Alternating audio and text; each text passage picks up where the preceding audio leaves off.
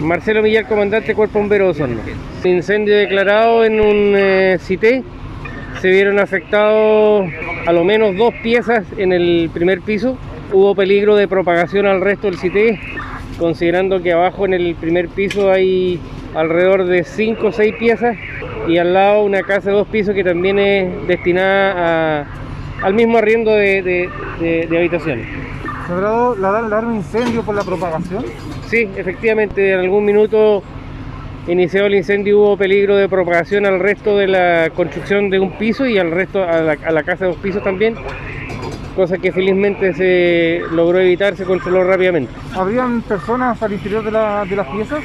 Efectivamente, en el minuto de originarse el incendio habían personas en el, en el interior de, la, de las piezas, obviamente, las cuales salieron sin mayores complicaciones.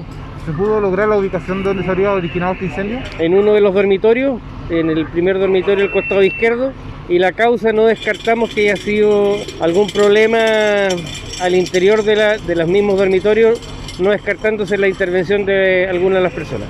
Comandante, se hace un llamado por el tema de altas temperaturas, vientos fuertes en estas semanas.